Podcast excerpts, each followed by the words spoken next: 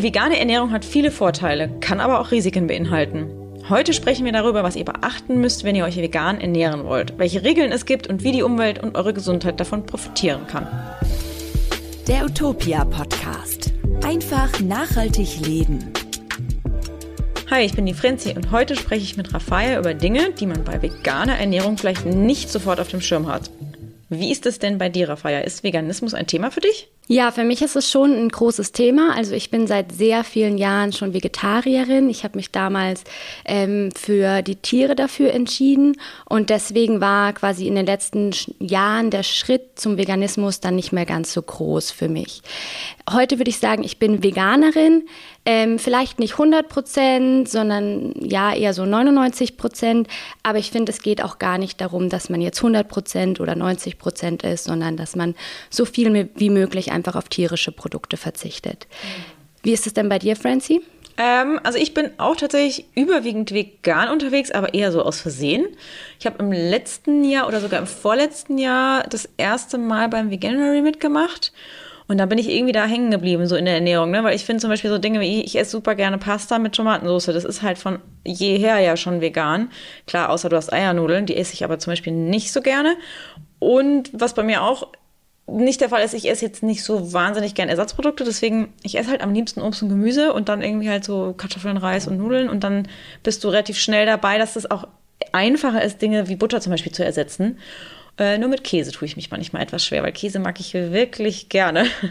Ja, bei mir ist es tatsächlich auch so. Also der Schritt war nicht mehr so groß, weil einfach meine Ernährung wirklich schon viel Gemüse und Obst genau. und äh, ja, Nudeln mit Tomatensauce ist. Genau. Und, oder Pesto, da gibt es ja auch viele vegane Optionen, ohne genau. dass es jetzt wirklich gleich Ersatzprodukte genau. an sich sind. Genau. Bevor wir jetzt gleich in das Thema der Folge so richtig einsteigen, kommt hier noch die Werbung für heute. Wie soll unsere Zukunft aussehen? Und wie können wir sie aktiv mitgestalten? Um Fragen wie diese zu erläutern und auf das Thema Nachhaltigkeit aufmerksam zu machen, hat der Druckerhersteller Brother den Podcast Footprint ins Leben gerufen. In Footprint spricht TV-Moderatorin und Produzentin Bärbel Schäfer mit Expertinnen und Experten, die sich intensiv mit den Herausforderungen unserer Zeit und denen der kommenden Generationen auseinandersetzen. Dabei geht es um die Themen, die uns alle betreffen. Nachhaltigkeit und eine lebenswerte Zukunft. Und darum, wie jeder einzelne von uns einen Beitrag dazu leisten kann. Footprint liefert wertvolle Impulse und will zum Nachdenken und Nachmachen inspirieren. Ihr findet Footprint überall dort, wo es Podcasts gibt. Jetzt geht's gleich los und jetzt nur noch schnell die Frage der Woche aus dem Utopia-Universum, nämlich was darf eigentlich in den Altglascontainer und was eben nicht? Die Antwort geben wir wie immer am Ende der Folge. Aber lass uns doch mal in das Thema einsteigen, Rafael. Also warum überhaupt Veganismus? Viele Menschen stempeln ja eine vegane Ernährung als radikal oder zum Beispiel auch als extrem ab. Äh, für sie ist oft nicht ganz klar, warum sich Menschen vegan ernähren. Wenn man nicht möchte, dass Tiere geschlachtet werden, so denken viele, dann könnte man sich schließlich ja auch vegetarisch ernähren. Ja, das ist schon auch irgendwie, glaube ich, ein großer Grund. Ich habe jetzt in, im Zuge des Januars schon äh, häufig über vegane Ernährung gesprochen und da habe ich auch immer wieder festgestellt, es hat sich über die, über die letzten Jahre schon auch verändert. Also Früher war das so ein richtig krass rotes Tuch, wenn du gesagt hast, du isst vegan. Und heute ist es eher tatsächlich viel anerkannter oder viel normaler in Anführungszeichen, aber trotzdem wissen halt viele Leute immer noch nicht, ja, wieso machst du das jetzt oder wieso macht der andere das? Das finde ich, gibt halt total viele unterschiedliche Gründe. Und es gibt nicht den einen Grund, weswegen jetzt alle auf einmal vegan essen. Ähm, was ihr aber sicher wisst, VeganerInnen verzichten ja nicht nur auf Fleisch und Fisch, sondern auf sämtliche Produkte tierischen Ursprungs. Also es betrifft zum Beispiel dann halt auch Eier und Milchprodukte, wie zum Beispiel Käse. Wieso sind Veganerinnen jetzt aber so strikt? Naja, weil eben auch andere Produkte als Fleisch Tiere das Leben kosten. Also zum Beispiel für eine Lederhandtasche. Für die Produktion von Eiern zum Beispiel sind nur weibliche Tiere, also Hühner, notwendig. Und wenn der Nachwuchs dann zum Beispiel schlüpft, war es früher so, dass die männlichen Küken, zumindest hier in Deutschland, oft direkt vergast oder geschreddert wurden. Und das ist wirklich, also das ist echt schlimm, wenn man sich das auch mal anguckt. Ich finde es wichtig, dass man sich das anguckt, damit man irgendwie auch mal weiß, worum das geht. Ähm, aber das ist heute hier zum Glück nicht mehr erlaubt, jedenfalls in Deutschland. Und die weiblichen Küken werden dann halt zu Legehennen herangezogen. Das heißt, die Hälfte der geschlüpften Tiere werden nicht gebraucht genau. quasi. Das sieht nämlich auch bei männlichen Kälbern ganz ähnlich aus, weil äh, männliche Kälber können dann ähm, nicht zu Milchkühen herangezogen werden. Das heißt, die geben natürlich keine Milch und deswegen werden sie oftmals frühzeitig geschlachtet. So ist das Töten der männlichen Jungtiere eng verbunden mit der Produktion von Milch und Eiern. Mhm. Neben dem Töten vieler Tiere sind auch die Haltungsbedingungen ein häufiger Grund, sich vegan zu ernähren. Die meisten Nutztiere zum Beispiel erfahren Leid und Stress, wenn sie in der Massentierhaltung gehalten werden und ähm, in der Massentierhaltung aufgezogen werden. Und auch ein ganz, ganz großes Thema ist zum Beispiel der Transport äh, von Tieren. Das finde ich immer ganz schlimm, wenn man da mal mit dem Auto unterwegs ist und so einen Laster sieht und dann sieht man ja auch, wie eng zusammengequetscht die Tiere dann im Laster sind. Also das ist natürlich auch nochmal ein großes Leid, das den Tieren dazu gefügt wird. Und dazu können wir euch auch die Podcast-Folge 147 mit unserem Gast Hannes Jennecke empfehlen. In der Folge sprechen wir mit ihm über Massentierhaltung und andere ähm, Entwicklungen und halt auch über sein Buch, äh, Die große Sauerei. Es ist sehr spannend, da geht es nämlich eben auch um Massentierhaltung, um Kühe, Kälbchen, Schweine und Co. Und es ist ziemlich spannend, was er da erzählt hat. Da könnt ihr gerne mal reinhören. Den Link zur Folge packen wir euch gerne wie immer in die Show Notes. Aber sag mal, Raffaella, ist vegane Ernährung denn eigentlich gesünder? Ganz so einfach kann man das nicht sagen. Ähm, ob eine vegane Ernährungsweise wirklich gesünder ist. Das liegt einerseits daran, dass die vegane Ernährung noch nicht lange erforscht wurde.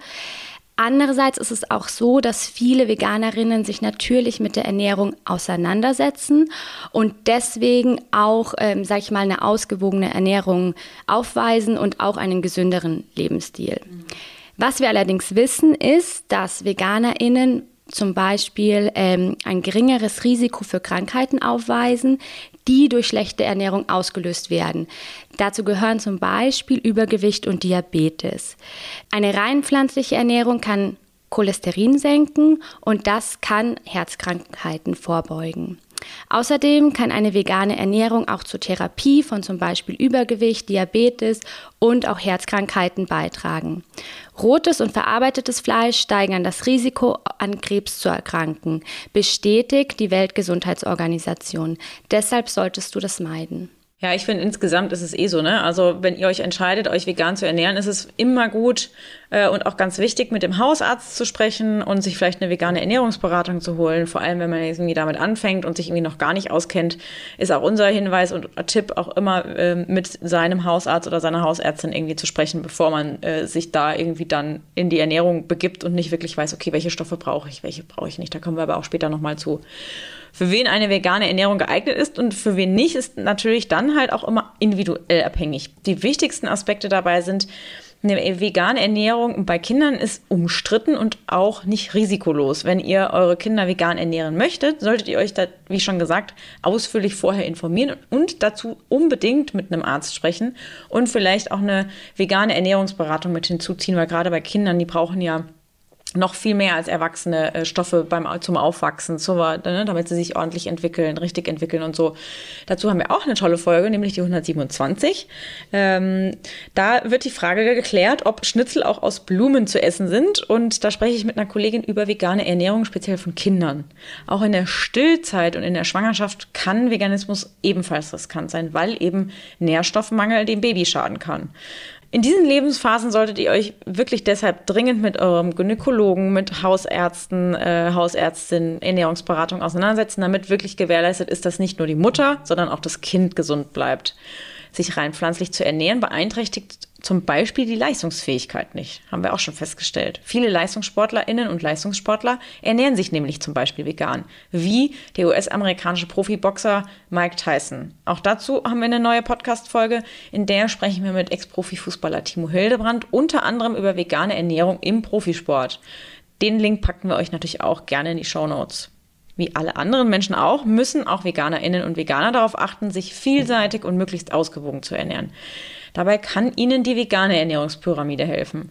Dazu haben wir auch einen tollen Artikel und auch da packen wir euch den Link in die Shownotes. Da könnt ihr dann nochmal einen Blick drauf werfen und da ist das ganz schön aufgeteilt. Und da könnt ihr eben auch sehen, was wichtig ist und welchen Anteil was in eurer Ernährung haben sollte. So, jetzt kommen wir ganz kurz zur veganen Ernährung an sich und ähm, wie kann man dann jetzt genau bei der veganen Ernährung Mängel vorbeugen, beziehungsweise auf was solltet ihr unbedingt achten? Bestimmte Mikronährstoffe beziehungsweise einige Mikronährstoffe kommen nur in tierischen Produkten vor. Ähm, Die Mikronährstoffe, die nur in tierischen Produkten vorkommen, sind zum Beispiel Vitamin D und B12.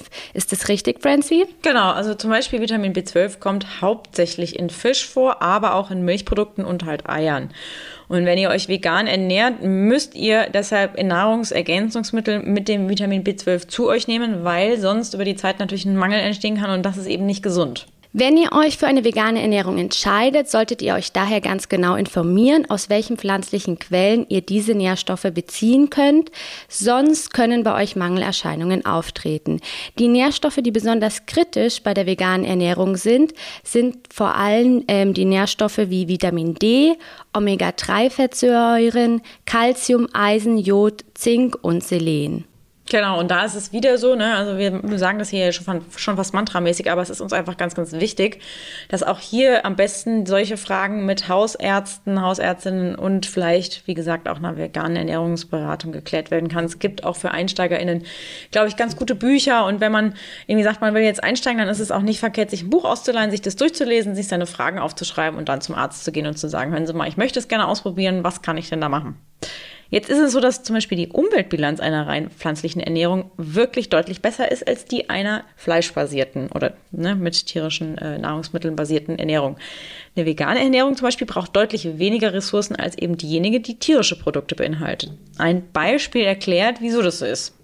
Um Gemüse und Getreide anzubauen, müssen die Pflanzen angebaut, regelmäßig bewässert und schließlich nach einigen Monaten geerntet werden. Anders verhält es sich bei Fleisch oder tierischen Produkten. Ein Tier braucht über Jahre hinweg regelmäßig Wasser und Futter, das wiederum erst angebaut werden muss. In einem Kilogramm Rindfleisch stecken beispielsweise ca. 5 Kilogramm Getreide, ca. 15.000 Liter Wasser ähm, für das Futtermittel und auch für das Tier selbst und eine Nutzfläche von 27 bis 49 Quadratmetern. Also das wird erstmal alles verbraucht, um überhaupt ein Kilogramm Rindfleisch ähm, zu erhalten. Durch die Verdauung der Kuh entstehen weiterhin 22 Kilogramm Treibhausgase pro Kilogramm Fleisch. Mit einer veganen Ernährung könnt ihr euren CO2-Fußabdruck dagegen reduzieren. Genau, und es ist ja zum Beispiel so, dass vielen VeganerInnen vorgeworfen wird, dass sie durch den Konsum von Sojaprodukten zum Beispiel die Umwelt äh, übernatürlich belasten würden. Und dazu können wir tatsächlich feststellen, der Anbau von Soja ist tatsächlich häufig nicht ökologisch. Laut dem WWF zum Beispiel werden die Sojabohnen hauptsächlich importiert. Und 80 Prozent des Sojas, der in Deutschland als Futtermittel eingesetzt wird, kommt direkt aus Südamerika. Und für den Anbau werden Teile des Regenwaldes gerodet. Nachdem das Soja geerntet wurde, liegen diese Flächen dann meistens brach. Ein Fakt ist aber dann auch, dass der größte Anteil des Sojas, also 98 Prozent ungefähr, als Futtermittel für Tiere in der Massentierhaltung genutzt wird. Das heißt, wenn du ein Stück Fleisch aus der Massentierhaltung isst, dann trägst du dazu bei, dass Regenwaldflächen gerodet und dort äh, Soja angebaut wird. Die Bohnen sind eben auch ein beliebtes Futtermittel für die Masttiere, da diese damit besonders schnell zunehmen. Genau, also das bedeutet im Endeffekt, dass nur 2% des weltweit angebauten Sojas überhaupt zu Tofu, Sojamilch oder Ersatzprodukten weiterverarbeitet wird. Soja, äh, welches zur Nahrung von Menschen verarbeitet wird, wächst in der Regel in Europa, Bio-Soja kommt sogar oft aus Deutschland. Also da kann man immer mal einfach auf die Verpackung schauen, wenn man mal einen Tofu oder eine Sojamilch in der Hand hat. Da steht meistens ähm, ein europäisches Land drauf, genau wenn es Bio ist, Deutschland oder ähm, andere Produkte, viel auch aus Italien oder Frankreich. Österreich ist, glaube ich, auch häufiger Österreich dabei, ne? ist auch viel, genau. ganz genau. Ja, auch viele Produ also Bioprodukte sind mhm. dann auch aus Österreich, ja. Die Massentierhaltung trägt also maßgeblich zur Abholzung des Regenwalds bei und nicht die vegane Ernährung. Somit wird das Artensterben vorangetrieben und wir verlieren einen wichtigen Kohlenstoffspeicher dieser Erde. Das neueste Projekt von Brother wird Audiofans besonders gefallen. Im Podcast Footprint überlässt der Druckerhersteller wichtigen Stimmen unserer Zeit die Bühne. TV-Moderatorin und Produzentin Bärbel Schäfer begrüßt im Podcast Footprint unter anderem GästInnen wie Volker Quaschning zum Thema attraktiver Klimaschutz und erneuerbare Energien – oder Dr. Silvia Schneider. Mit ihr spricht sie über bewusstes Konsumverhalten, Zero Waste und Lebensmittelrettung. In allen Folgen geht es also um verantwortungsvollen Konsum, Zero Waste, Superfood und viele weitere spannende Themen. Ihr findet Footprint überall dort, wo es Podcasts gibt. Hört unbedingt rein. Wenn ihr mehr über den Podcast und Brother erfahren wollt, schaut auf brother.de slash footprint vorbei. Und trotzdem ist nicht jedes vegane Produkt automatisch nachhaltig oder nachhaltiger. Vegane Nahrungsmittel verursachen zwar generell weniger Treibhausgase als tierische Produkte, aber wenn ihr Obst und Gemüse außerhalb der Saison zum Beispiel kauft, ne? Mein Lieblingsbeispiel, Erdbeeren im Dezember. Verschlechtert sich die Umweltbilanz eurer veganen Ernährung natürlich. Denn die Lebensmittel müssen ja teilweise enorme Strecken mit dem Flugzeug zurücklegen und oder äh, werden in beheizten Gewächshäusern gezüchtet. Und das ist ja irgendwie, also wenn man dem schon zuhört, dann hört man ja eigentlich, ne, mhm. wo da der Hase im Pfeffer begraben liegt. Ein Beispiel äh, werden, wenn jetzt zum Beispiel Tomaten im Winter in äh, beheizten Gewächshäusern angebaut werden, setzen sie zehnmal so viel Treibhausgase frei wie Tomaten aus deiner Region während der Saison, was ich schon echt ganz schön krass finde. Also ich meine, zehnmal so viel Treibhausgas, das muss man sich mal überlegen. Ob es dann nicht einfacher wäre zu sagen, okay, ich verzichte halt auf frische Tomaten im Winter und warte, bis es sie regional und saisonal wieder gibt. Das ist echt ganz schön viel und das ist natürlich auch komplett unabhängig jetzt von der veganen Ernährung. Mhm. Wir haben jetzt schon festgestellt, dass man bei der veganen Ernährung weniger ähm, CO2 ausstößt. Aber wenn man sich natürlich fleischlich ernährt und dann auch noch Erdbeeren im Winter kauft und Tomaten im Winter, mhm. das schlägt sich natürlich dann auch ganz schön auf die Bilanz mhm. aus. Ähm, bei veganen Produkten ist es so, dass ähm, die stark verarbeiteten Fleischersatzprodukte auch nicht ganz ökologisch sind. Äh, diese werden viel in energieaufwendigen Schritten bearbeitet und verursachen auch viel Verpackungsmüll. Deswegen solltet ihr solche Produkte nicht allzu oft essen. Zudem enthalten viele Fleischersatzprodukte viel Fett, Zucker und ungesunde Zusatzstoffe. Da wären wir dann wieder bei dem Punkt, wie, wie gesund ist wirklich die vegane Ernährung, wenn mhm. man sich natürlich nur dann auf diese Fleischersatzprodukte stürzt, dann hat man einfach natürlich automatisch viel Fett, Zucker mhm. und Zusatzstoffe so drin. Gesund. Da ist es dann einfach ganz klar nicht mehr gesund. Genau. Auch bei trendigen Superfoods ähm, sollte man darauf achten, was man da zu sich nimmt. Also zum Beispiel Avocados, Chiasamen und Co. Die sind zwar gesund, aber die werden oftmals von weit her eingeflogen.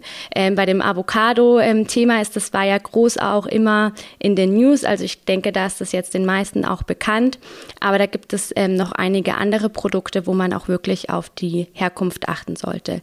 Es gibt aber auch äh, regionale Alternativen, wie zum Beispiel Lein oder Hanfsamen. Ja, ich finde, da gibt es inzwischen auch echt, also was heißt nicht inzwischen, sondern gibt es ja schon immer, ne? Also so Dinge, die du zum Beispiel äh, Chiasamen, kannst du stattdessen eben diese Lein- und Hanfsamen essen. Ganz genau. Und es gibt auch noch ganz viele andere Dinge, wie zum Beispiel diese Gucci-Bären, die sind zwar lecker so, aber davor gibt es halt auch mögliche Ersatzdinge, die halt hier in der Region zum Beispiel wachsen. Da muss man sich einfach auch ein bisschen einlesen. Ja, im Sommer zum Beispiel haben wir ja super viele Beeren, also da genau. äh, muss man jetzt nicht die exotischen Gucci-Bären genau. ähm, verwenden, sondern kann auch zum Beispiel einfach Brombeeren oder Heidelbeeren genau. essen, die dann aus der genau. Region kommen.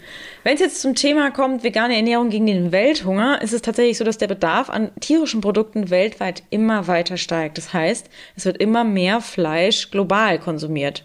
Und die weltweite Massentierhaltung verschlingt dabei natürlich auch immer mehr Wasser und Ressourcen. Und gleichzeitig ist es aber so, dass immer mehr Menschen wirklich an ganz krassem Hunger leiden und es viele Hungersnöte überall gibt. Also zwar noch 2011 äh, betraf das 11 Prozent der Weltbevölkerung.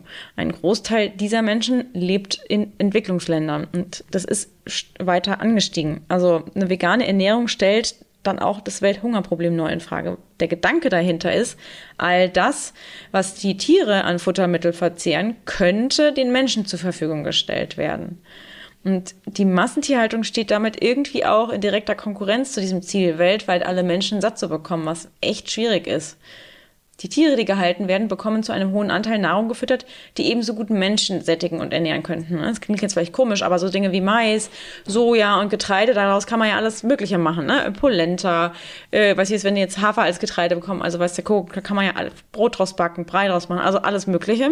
Und wir haben es ja vorher gerade gehört, dass äh, zum Beispiel beim Soja wirklich nur zwei Prozent mhm. ähm, dann wirklich zu Produkten verarbeitet werden, die der Mensch isst mhm. und 98 Prozent geht wirklich in Futtermittel. Das sind einfach unglaublich hohe Zahlen, ja. wenn man sich das überlegt, wie viel Menschen man damit einfach ernähren könnte mit diesen 98 Prozent Soja, gell? das äh, produziert wird. Das ist unglaublich. Tja, und nur ein Bruchteil des Futtermittels wird dann in essbares Fleisch umgewandelt. In einer Stellungnahme des Umweltbundesamtes heißt es, eine Reduzierung des weltweiten Konsums tierischer Produkte leistet einen maßgeblichen Beitrag zur Sicherung der Ernährung und zum Klimaschutz. Mhm. Dass so viele Menschen an Hunger leiden, während Tiere regelrecht gemästet werden, macht ein Verteilungsproblem von Nahrung sichtbar. Besonders in den armen Ländern der Welt gibt es ein Hungerproblem. Tierische Produkte werden hingegen hauptsächlich in den reichen Ländern konsumiert. Insofern kann eine vegane Ernährung als politisches Statement angesehen werden, um ein Zeichen gegen die ungleiche Verteilung auf der Welt zu setzen. Ja, also sieht man auch, ne? Also ich meine, natürlich macht man das zum Wohl der Tiere, zum Klimaschutz, zum Umweltschutz. Ähm, aber es kann natürlich auch eine Wirkung haben, weil je mehr Leute sich vegan ernähren, desto mehr muss natürlich auch Politik und Wirtschaft irgendwie darauf reagieren. So. Ganz genau, es gibt einfach so viele verschiedene Gründe. Genau. Und jetzt ist es zum Beispiel so, wenn ihr sagt, boah, wir kennen uns überhaupt nicht aus, wir wissen nicht genau, wie das funktioniert, haben wir noch ein paar Medientipps für euch zum Thema Veganismus mitgebracht. Wie zum Beispiel ähm, gibt es eine ganz große Auswahl an Blogs, Dokumentationen, YouTube-Kanälen zum Thema vegane Ernährung. Es gibt Köche, die haben vegane, beziehungsweise die haben YouTube-Kanäle, wo sie eben zeigen, was man Gutes kochen kann und so weiter. Ähm, da gibt es zum Beispiel einen Film, The End of Meat, ähm, der beleuchtet, wie unsere Zukunft ganz ohne Fleischkonsum aus so, aussehen könnte. Also ich meine, ne? und das ist auch immer so, wir empfehlen euch das anzugucken, wenn ihr euch für das Thema interessiert. Das ist alles kein Muss, dass man das dann, was man sich da anschaut, irgendwie auch umsetzt, aber ich finde, es ist ganz gut, um in die Themen einfach mal einzusteigen und auch zu sehen, in welchem Themenuniversum bewegt man sich da. Dann gibt es zum Beispiel den YouTube-Kanal Vegan-Kanal. Der zeigt ziemlich spannende Vorträge zum Thema Veganismus. Könnt ihr euch einfach mal anhören und auch mal schauen. Und natürlich haben wir bei uns im Podcast auch schon relativ viele Folgen zum Thema Vegan. Ähm, da würde ich auch sagen, wir packen euch das auch alles in die Shownotes. Da könnt ihr, wenn ihr Lust habt, einfach auch nochmal in die verschiedenen thematischen Folgen hineinhören. Auch bei Netflix gibt es ein paar Filme zum Thema vegane Ernährung, ein paar Dokumentationen, die aber wirklich auch sehr interessant gestaltet sind. Ähm, viele kennen es vielleicht auch schon. Das ist einmal What the Health. Da geht es vor allen Dingen um gesundheitliche Aspekte von Ernährung. Ähm, da kommt zum Vorschein, dass uns zu viele tierische Produkte krank machen, ähm, aber die wenigsten eigentlich davon wissen. Dann gibt es noch einen Film oder eine Dokumentation, die sehr ähnlich aufgebaut ist. Die, die heißt Cowspiracy. Und da geht es darum, inwiefern wir mit der Massentierhaltung uns selbst und der Umwelt schaden. Mein persönlicher Medientipp ist ähm, noch ein Buch von Nico Rittenau, das heißt äh, Vegan Klischee AD. Und äh, da findet man ganz viele wissenschaftliche Antworten zum Thema vegane Ernährung, also gerade wenn man sich damit ein bisschen näher beschäftigt möchte, in welchen Lebensmitteln sind welche Mikronährstoffe erhalten und wie kann man jetzt eine gute, ausgewogene vegane Ernährung aufbauen. Ja, Nico Rittenau war bei uns ja auch mal als Gast im Podcast. Die Folge packen wir euch auch gerne in die Show Notes. Und es ist tatsächlich so, dass auch die Bücher von ihm, er hat ja mehrere geschrieben inzwischen, ähm, total übersichtlich auch das, was du jetzt schon gesagt hast, darstellt. Also da gibt er wirklich ganz äh, explizite Erklärungen zu einzelnen Nahrungsmitteln, auch was die bewirken und was du dann eben noch zuführen musst und was du damit halt auch alles machen kannst. Also die Rezepte von ihm sind auch super. Und das finde ich, wenn du dann so in das Buch, in so ein Buch reinschaust, dann hast du eben alles an der Hand, was du brauchst, wenn du dich mit der veganen Ernährung irgendwie erstmal grundsätzlich auseinandersetzen willst. Ne? Genau, ich finde, es ersetzt jetzt nicht den Gang zum Arzt oder zur Ernährungsberaterin, aber es gibt einfach nochmal gute Hintergrundinformationen und ist einfach nochmal ein Nachschlagewerk, wenn man sich nochmal etwas genauer anschauen muss, möchte und ist trotzdem sehr einfach und gut verständlich ja, geschrieben. Ja, voll. Also ich schaue vor allem auch immer gerne Kochshows an. Ich bin so ein visueller Mensch. Ich mag das auch eben gerne, wenn Essen schön aussieht auf dem Teller und äh, bin auch viel, was die vegane Ernährung angeht, auf Social Media unterwegs und auch bei äh, utopia.de, weil wir ganz viele tolle Rezepte haben zum Thema vegan. Das stimmt. Und ähm, was wir gerade schon angesprochen haben, ich blätter halt auch einfach gerne durch äh, Kochbücher oder durch so Ratgeberbücher, weil ich immer finde, es gibt immer noch was, was ich dazulernen kann, weil ich meine, man kann nicht alles wissen. Und ansonsten frage ich auch immer die Leute, die sich mit dem Thema Veganismus total gut auskennen, einfach Löcher in den Bauch, ne? Naja, das war's schon wieder mit der Folge für heute. Ich nehme auf jeden Fall wieder viele Anregungen mit, die ich ausprobieren und beachten möchte. Und vielleicht sollte ich auch mal meine Blutwerte checken lassen, um zu gucken, ob das auch alles Unbedingt, in Ordnung ist. Ja. Mhm. Mache ich regelmäßig. Mhm. Und was nimmst du denn mit aus der Folge, Raffaia? Ich finde es immer wieder interessant, wenn man sich so die ganzen Gründe für die pflanzliche Ernährung oder für den Veganismus nochmal so aufruft. Ich selber bin Vegetarierin geworden oder jetzt Veganerin aus erster Linie, Linie für die Tiere. Aber ich finde, es gibt einfach so viele gute Gründe und ich denke mir, man kann sich ja einfach einen aussuchen, ob man es jetzt für die Umwelt macht, ob man es aus ethnischen Gründen macht oder für die Tiere.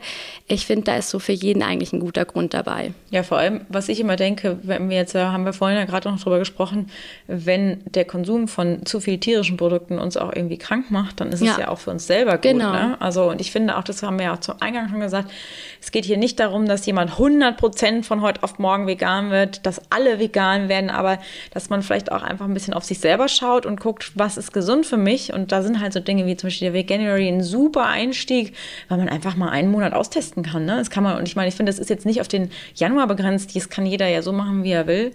Und genau. Also, einfach mal austesten, genau. wie, wie es sich einfach anfühlt. Genau. Und dann kann man ja schauen, wie man damit weiter umgeht. Genau. So, bevor wir jetzt ganz am Ende der Folge angelangt sind, kommt hier natürlich wie immer noch die Antwort auf die Frage der Woche vom Beginn der Folge, die da lautete, was gehört eigentlich alles in den Altglascontainer?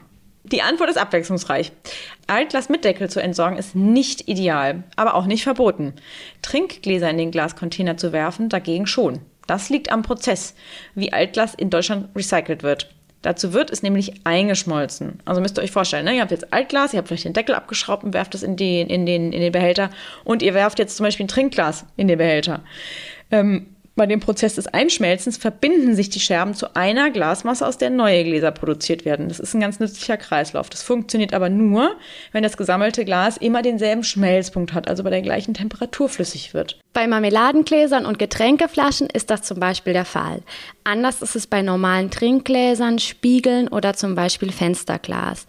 Diese haben einen anderen Schmelzpunkt als Altglas und dürfen daher nicht in den Altglascontainer. Auch Scherben von zerbrochenem Geschirr haben dort nichts zu suchen. Kleine Mengen Glas, etwa von einem zerbrochenen Trinkglas, könnt ihr ohne Probleme im Restmüll entsorgen größere Spiegel und zum Beispiel Fensterscheiben könnt ihr mit dem Sperrmüll abholen lassen oder zu einem Wertstoffhof bringen.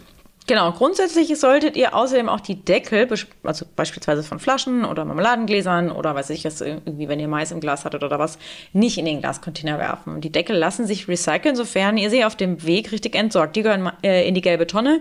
Ich habe jetzt auch schon oft gesehen, dass neben den Glascontainern dann auch diese ähm, Container für Kunststoff ist, mhm, zum Beispiel. Genau, ja. Ähm, und da werfe ich die dann immer rein. Allerdings ist es nicht schlimm, wenn ihr mal einen Deckel im Altglas vergesst. Das gesammelte Glas aus dem Container wird nämlich in der Recyclinganlage zerkleinert und sortiert.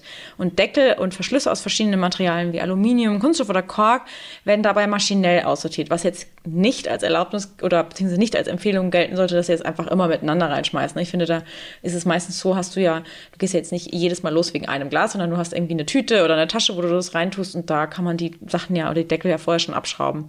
In modernen Recyclinganlagen kommen äh, zum Aussortieren von Deckeln zum Beispiel Magneten und Kameras zum Einsatz. So, und das war es jetzt endgültig mit der Folge für heute. Wir hoffen wie immer, dass es euch gut gefallen hat, dass äh, ihr vielleicht die ein oder andere Anregung mitnehmen konntet. Und vielleicht habt ihr jetzt auch Lust, nochmal die äh, vegane Ernährung auszutesten, damit weiterzumachen oder wie auch immer. Fühlt euch bestärkt, habt neue Infos dazu. Wie immer, wenn ihr Tipps, Kritik, Anregungen oder sonst irgendwelche Vorschläge für uns habt, schickt uns gerne eine E-Mail an podcast.utopia.de.